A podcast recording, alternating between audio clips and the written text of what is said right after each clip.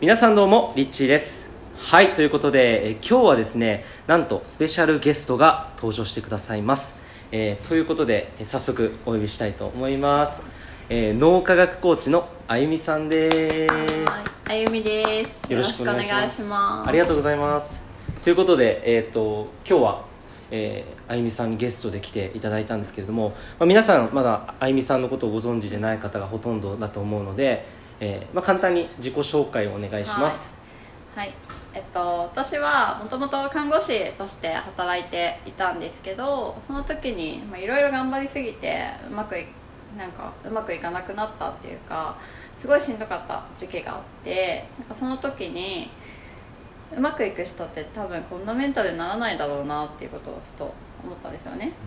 でその時に、えっと、愛媛に出身が愛媛なので愛媛にいたんですけどたまたまツイッターを通してつながった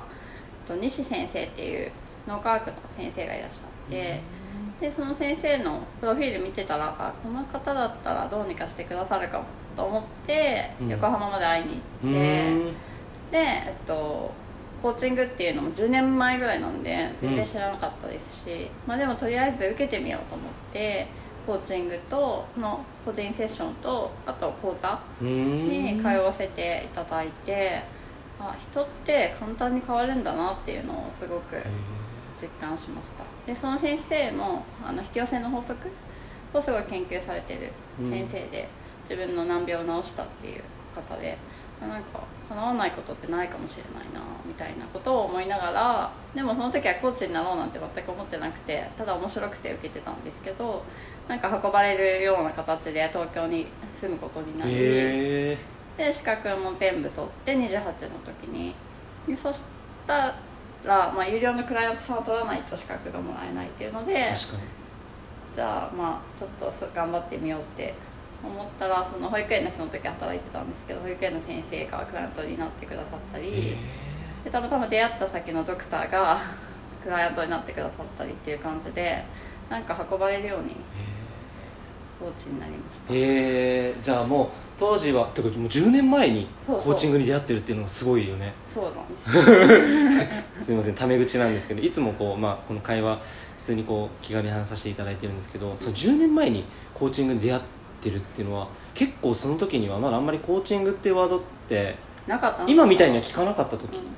ですよね、そうです、うん、うんうんうん。なかったタメ口で全然いい。全然ダメ。そっかそっか。そでそれでまあコーチングに出会って自分がとにかく変化があったと思うんだけどう。ん具体的にその時にまだこの音声聞いてる方で、コーチングって何？っていう方もねいると思うんですけど、うん。まあ、同時にそのこれからこう起業したいなとか自分で何かやっていきたいなっていう人にとっては、まあ、コーチングっていうワードって結構最近聞くし、うんうんうん実際どんなものかがよくわからないっていう方も多いんじゃないかなって思うんだけど、あゆみさんにとってまあコーチングっていうのはその一番最初に体験した時、うん。うんどんな変化が実際にあったのか教えてもらえるかえっと、私は、まあ、うまくいく人ってフローって言ってうん。流れるようにうまくいく状態がある、で私はなんか成功ってすごい努力して頑張ってやらないといけないのかなって思ってたんだけど、そうじゃないっていう話を聞いて、で、まあ、あとやりたいことっていうのは漠然となんか自由になりたいとかいろいろ思ってたんだけどであの頑張らずしてっていうのを聞いた時に あそうなれたらいいじゃんみたいな感じでその要素必要な要素を教えてもらったり、あと自分の持ってるメンタルブロックを外してもらったりっていうところですごい自信もなかったし、うん。なんだろう周りにいる人も結構ネガティブな人が多かったかなってその時は思うんだけど、うん。その周りにいる人が自分の内面を少し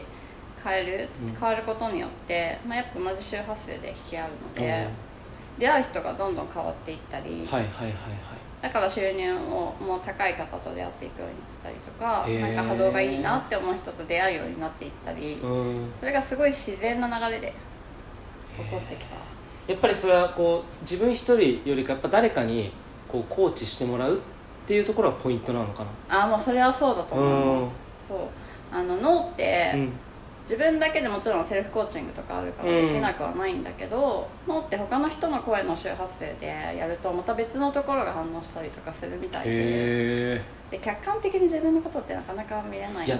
全然見れない。見れないでしょ。自分では人のことはよくわかるけど 自分のことはよくわからないって結構ね。そうそうそう。ありますね。そう。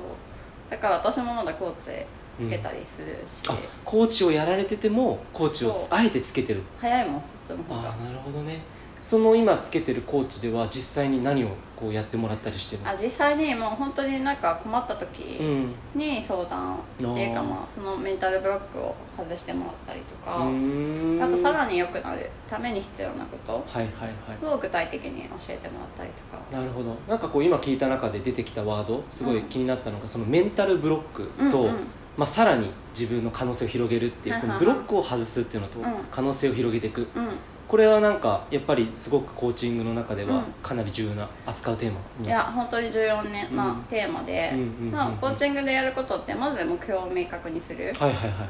そうしないと、まあ、車のナビもはいはい敵地入れなかったらどこにも行けないじゃああないですか。これよく聞くやつですね皆さん。エレベーターも階を押さないと止まったままじゃない？確かに。なので目的地をまず決める、うんそうなった時に、まあ、今現状があるとして、うん。でも本当は叶っててもいいんだけど、うん。叶ってない理由があるはずで。なるほどなるほど。うん、で、まあまあ、すごい分かりやすい例を出すとしたら、まあ、収入を例えば月収100万にしたい。これちょっと僕やってほしいです。なんかもう今話聞きながらすごい皆さんも多分ワクワクしてると思う。月収を上げ上げるためにはうん月100収万円100万にしたいとする。例えでじゃあなぜ叶ってないのかって言ったら、はい。これのメンタルブロックってまあ70個ぐらいはあるんですけどば70個。そう。例えば、えっと、すごい苦労しないとお金を稼げない。うんうんうんうん。だからこれ日本で結構多いよね。うん。ブロックがあったり、はいはいはい。えっとなんだろう。まああとは自分のやりたい方向が分かんないとかっていうのも含むけどまあメンタルブロックの分かりやすいところで言うとまあ苦労しないと稼げないとか、うんうんうんうん。なんだろうセールスは苦手だとか、はいはいはいそういうのをその個人で聞きながら見つけていって、はいはいはい。簡単に外れるんですよ。簡単に外れるんだ簡単に外れるの。脳の仕組みを使えば。そのコツってちょっとなんか一個でもなんかちょっとこう今日皆さんに教えてもらえることってできますか？えー、とこの場所で言うとしたら、はまあ、例えば、はい。あじゃあ苦労しないとお金は稼げないって、うん。例えば10点満点だとしたらリッチって何点ぐらいある？あそのないかな信じ信念ですか、うんうん苦労してそうまあ僕自身は今はあんまりないかなと思いつつもでも4とか、うんやっぱどこかこうちょっと頑張るっていう自分、うんうんうん。頑張んなければみたいなうんうん。部分はあるかな、うんうん。今でも、そうだよね、うん。じゃあこれ一つ聞くとじゃあ苦労したらうんうん。お金は稼げますか？